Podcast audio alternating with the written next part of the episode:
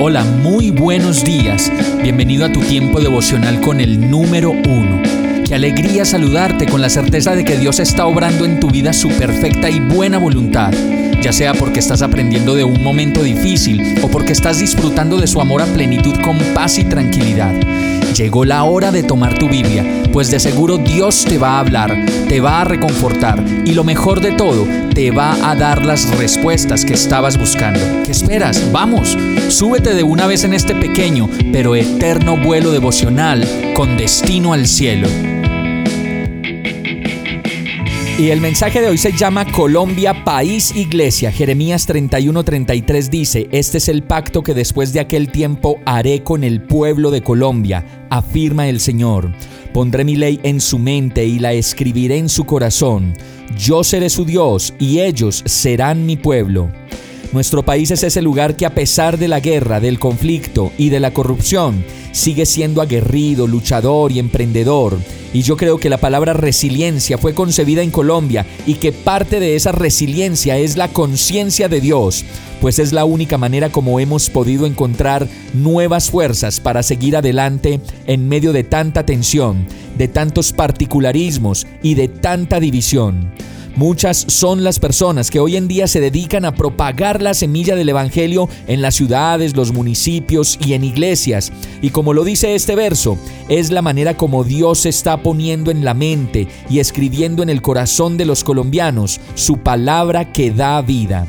Sigue diciendo la promesa de Dios para esta patria, que ya no tendrá nadie que enseñar a su prójimo, ni dirá nadie a su hermano, conoce al Señor, porque todos, desde el más pequeño hasta el más grande, me conocerán, afirma el Señor. Yo les perdonaré su iniquidad y nunca más me acordaré de sus pecados. Y eso sí que es seguridad y dicha para toda nuestra nación esperar con fe que desde el más pequeño hasta el más anciano de sus habitantes conozcamos a Dios y lo hagamos parte de nuestra vida y Dios, en su infinita gracia, nos perdone la iniquidad y se olvide de todos nuestros pecados.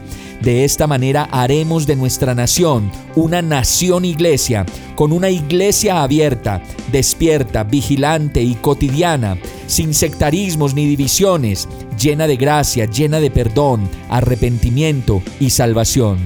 Por eso termina el verso diciendo, si alguna vez fallaran estas leyes, afirma el Señor, entonces la descendencia de Colombia ya nunca más sería mi nación especial. Y eso nos alienta a creer que somos una nación especial y nos alienta a creer mucho más en las promesas de la fidelidad de Dios para toda nuestra nación. Vamos a orar. Amado Dios, Hoy es un buen día para orar y para pedirte por Colombia, por nuestro país.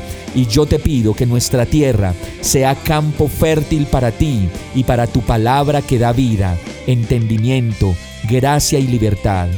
Ven a nuestros hogares y a cada uno de nosotros para que en la suma de tus hijos abonemos esa tierra fértil donde fluye la leche y la miel.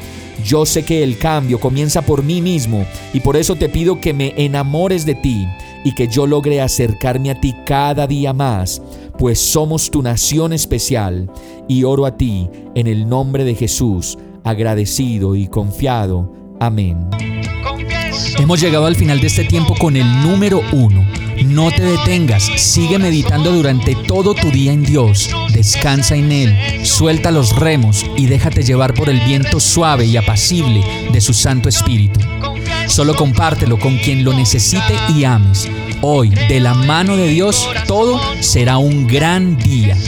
Para más información visita nuestra página www.iglesiabierta.com o llámanos al 313-334-0116. Oramos y rogamos para que cada día te enamores más de Dios y para que no pares de pasar todo tu tiempo con el número uno